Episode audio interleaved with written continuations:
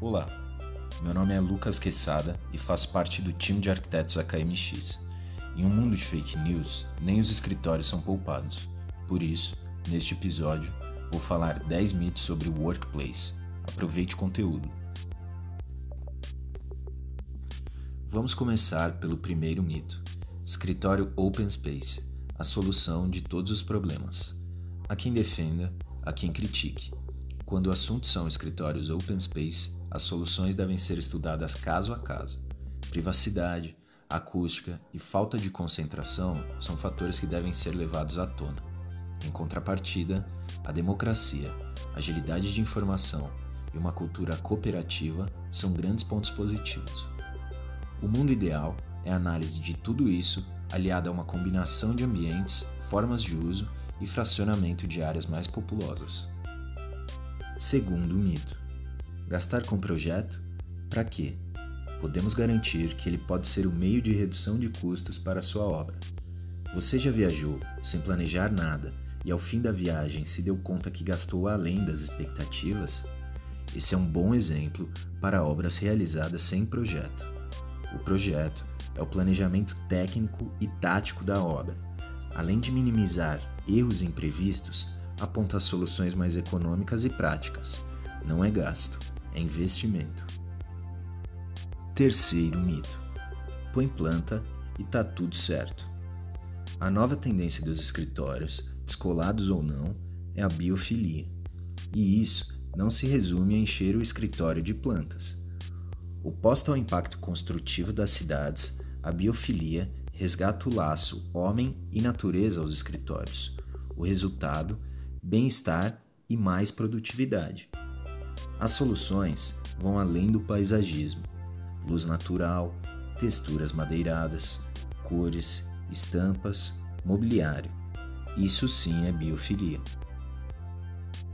Quarto mito: Carpetolândia o mundo dos ácaros e bactérias. Já podemos mudar o discurso. A indústria da tapeçaria corporativa há tempos tem se reinventado. Amparada por novas tecnologias que proporcionam maior durabilidade, facilidade de manutenção e economia, hoje, além de fácil instalação dos carpetes, temos garantia de proteção microbiana, conforto acústico, desenhos e texturas criativas e experiências táteis aos usuários os ácaros perderam a vez. Quinto mito: sempre falta a sala de reunião. Qual a necessidade de tantas salas de reuniões? As reuniões? Errado. É importante entender a realidade de cada uso. Isso está ligado diretamente às regras e cultura das empresas. Ao invés das salas de reuniões, áreas de café, salas de call ou meeting point próximas ao staff além de mais convidativas, otimizam espaço, tempo e comunicação entre colaboradores.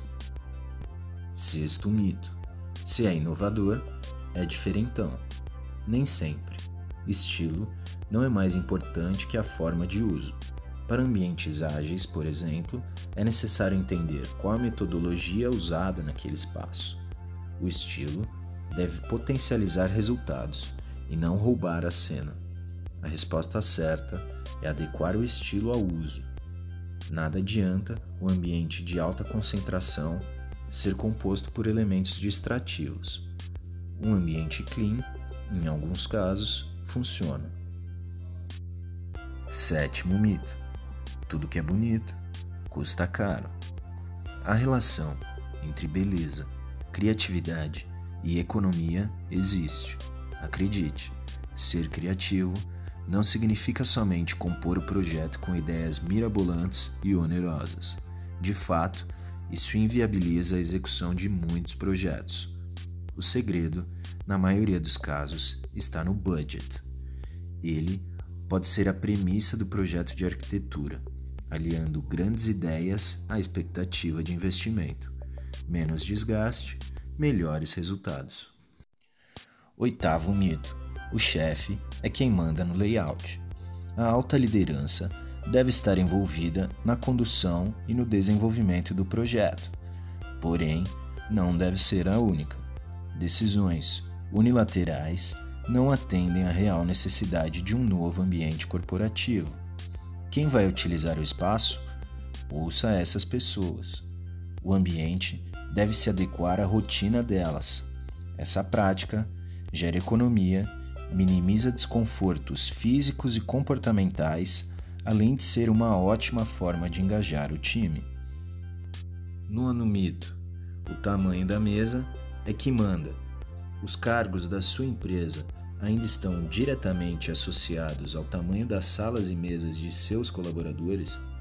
Essa prática tem sido desestimulada nos escritórios. A proposta são ambientes cada vez mais democráticos e coletivos. Devem promover a integração e oferecer flexibilidade às pessoas.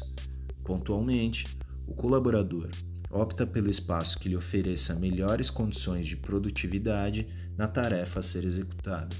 Isso parece uma novidade, mas não é. Hashtag fica a dica. Décimo mito. Simples, 20 pessoas, 20 mesas. Estudos apontam que cerca de 20 a 30% dos colaboradores estão fora de suas estações durante um dia de trabalho. Férias, licenças, reuniões, home office e tantos outros fatores são considerados. Aliar esse potencial de trabalhar com menos mesas à rotina de seu escritório sugere talvez uma otimização de espaço ou mesmo um maior número de ambientes colaborativos. Essas condições estão diretamente associadas à rotina e cultura da corporação, portanto, varia caso a caso. E aí, já se deparou com algum desses mitos? Continue por dentro dos nossos conteúdos acessando nossos canais de comunicação, a KMX Oficial no LinkedIn e redes sociais e também em nosso site, akmx.com.br. Espero nos reencontrarmos em breve. Até mais!